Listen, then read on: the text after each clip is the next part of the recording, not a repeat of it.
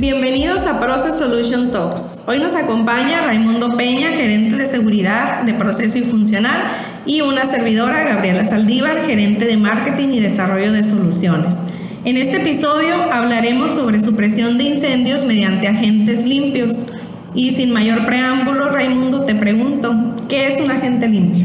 ¿Qué tal, Gabriela? Los agentes limpios son agentes gaseosos que no son conductores eléctricamente y que al ser aplicados no dejen residuos y como su nombre lo indica, agentes limpios, es, esto es que son amigables con el medio ambiente y con la interacción del personal que ocupa el área.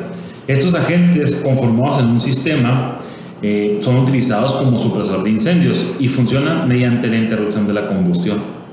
Excelente. Y ahorita que mencionas que son gases, entonces, ¿por qué usar estos agentes en lugar de utilizar agua?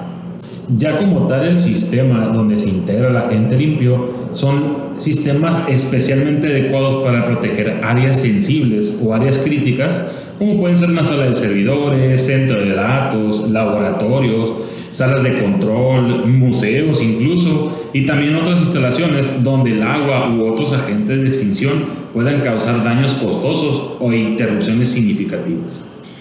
Y con todas las iniciativas de sostenibilidad que vemos hoy en día en, en la industria, ¿qué relevancia tiene el tema de los agentes limpios? Bien, sabes que pues, estos agentes tienen todo su entorno para ser amigables con el medio ambiente, ya que por cumplimiento normativo solo se, se permite la colocación de tres agentes limpios que lo estipula eh, bajo normativa la NFPA 2001. Y pues para irnos un poco con temas de historia y hablar de dónde nace esta norma y de dónde vienen estos, estos agentes, son agentes que, bien, el inicio de ellos empieza en 1907 con la utilización del alón y hubo demasiadas variantes y fue, digamos, la tecnología avanzando para que en, 1947, eh, con la revisión de estos, de esos agentes y cómo estuvieron eh, interactuando con el medio ambiente, ya se descubre que los clorofluorcarbonados eh, dañan o tienen un impacto sobre la capa de ozono. Para 1978 ya Estados Unidos pone en, sobre la mesa, hablando en términos eh, generales ya la prohibición de estos compuestos. Pero es hasta 1985 cuando en el convenio de Viena hacen lo que es la protección de la capa de ozono y es ratificado por 27 países. Ya para 1987 en el protocolo de Montreal, que habla ya de la limitación y fabricación de los clorofluorcarbonados, ya para el hablar de la congelación o, o, el cese de esa producción. Sin embargo, hasta 1990, en la enmienda de Londres, ya se plantea una reducción progresiva y un cese total a la fabricación que se eh, cumpliría hasta el año 2000. Sin embargo, en 1992, en la enmienda de Copenhague, ya cortan los plazos de este cese de fabricación y comercialización, donde ya este, estipulan eh, los pasos a seguir. Y es ahí, en el 94, nace la primera versión del NFPA 2001, que hablábamos ahorita, que conlleva 13 agentes limpios para que puedan convivir en conjunción de estos con el medio ambiente. Excelente. ¿Y en México hay algo respecto a este tema? De hecho, sí, en México es el primer país en América Latina en contar con instalaciones y tecnología de punta para la disposición adecuada de este tipo de sustancias. Ya con el protocolo de Montreal que hablábamos hace un momento, donde ya 197 países hicieron el propósito de eliminar el consumo de estas sustancias, donde bien entran también los agentes limpios o los agentes eh, que hablábamos hace un momento, ya México ratifica que en este protocolo ah, va a eliminar un porcentaje importante de, del uso y para el 2017 habla de una finalización del 99% de estos fluorocarbonados, tetracloruro de carbono, alones y bromuro de metilo, ¿no? Donde estos, algunos de estas sustancias eran utilizados para la supresión de sistemas contra incendio.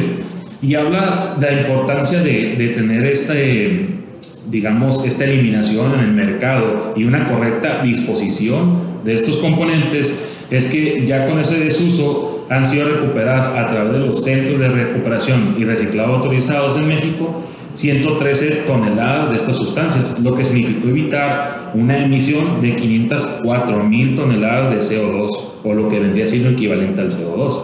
Con este proyecto se logró fortalecer la capacidad nacional en la recuperación, en el acopio, en el transporte, monitoreo y destrucción ambientalmente adecuada para las sustancias agotadoras de ozono residuales.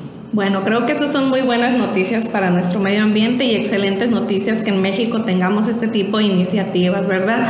Ahora, redondeando el tema, ¿qué opciones existen en el mercado que sean amigables con el medio ambiente?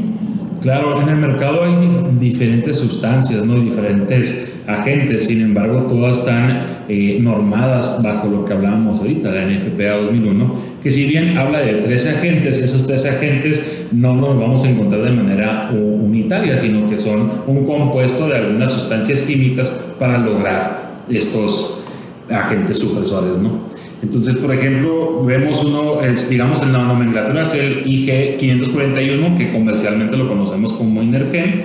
Este es un gas natural que proviene de la atmósfera terrestre. Es completamente inerte, lo que significa que no va a participar en las acciones de combustión, no es tóxico ni inflamable y está compuesto por 8% eh, de CO2, 40% de argón y 52% de nitrógeno. Lo utilizan casi siempre contra incendios de clase tipo B, tipo A y en sitios sin vida humana presente que porten equipos de electricidad. Esto por el tema del CO2 ¿no? que contiene. Otro de los más importantes que vemos en, el mercado es el ECARO 25, que su nomenclatura es el HFC 125. Consiste en un sistema de rociadores con base en agua y que están usados en los incendios donde hay personas presentes y para estructuras sumamente importante. Otro de lo que creemos que es de los más vistos en el mercado también es el FM200. Su nomenclatura viene siendo el HFC 227 y está pensado para aquellos incendios en lugares con electricidad de baja tensión, museos y lugares con monumentos históricos, donde no dejan residuos de ninguna clase y vienen en forma de gas, lo cual permite un alto alcance sin importar las barreras. Sin embargo, en este, en este agente en particular ya está en un proceso de, de desuso, por lo cual nos vamos muy inclinados a la parte del ECARO 25 o bien del FK112, que es 9230.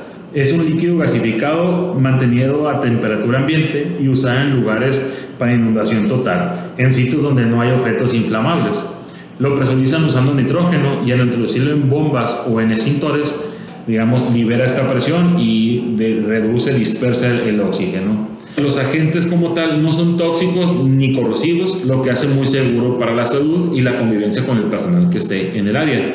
Debido a que no utilizan agua ni polvos, no causan ningún daño a los equipos y a, y a algunos otros activos. No deja residuos en el ambiente, por lo que no hay preocupación por una limpieza extensa luego de su aplicación. Es más, incluso algunos de estos eh, nacen de la de la investigación de limpieza de tarjetas electrónicas. Eh, actúan de manera eficaz, son muy rápidos y gracias que a los mismos sistemas que los arrojan, esto puede ser segundos, incluso en la misma forma de, de hacer el, diseño de estos sistemas, de la utilización de estos sistemas. Estamos hablando de algunas inundaciones de 10 segundos, 8 segundos, depende del criterio que tenga el diseñador. Tampoco afectan para nada el tema de la capa de ozono y te podría decir están constantemente revisados ¿no? para que ese tema de la, del daño que puedan causar y de todo el cambio climático que, que malamente hemos estado viviendo pues sean remediados eh, con el desuso de estos sistemas ¿no? y bueno algo de lo más importante es que estos se disparan muy rápidamente hablamos de segundos donde la energía calorífica la interrupción de esta combustión sean cesadas de manera, de manera inmediata. Excelente. Muchísimas gracias Raimundo. Creo que la información que nos has compartido el día de hoy es muy valiosa.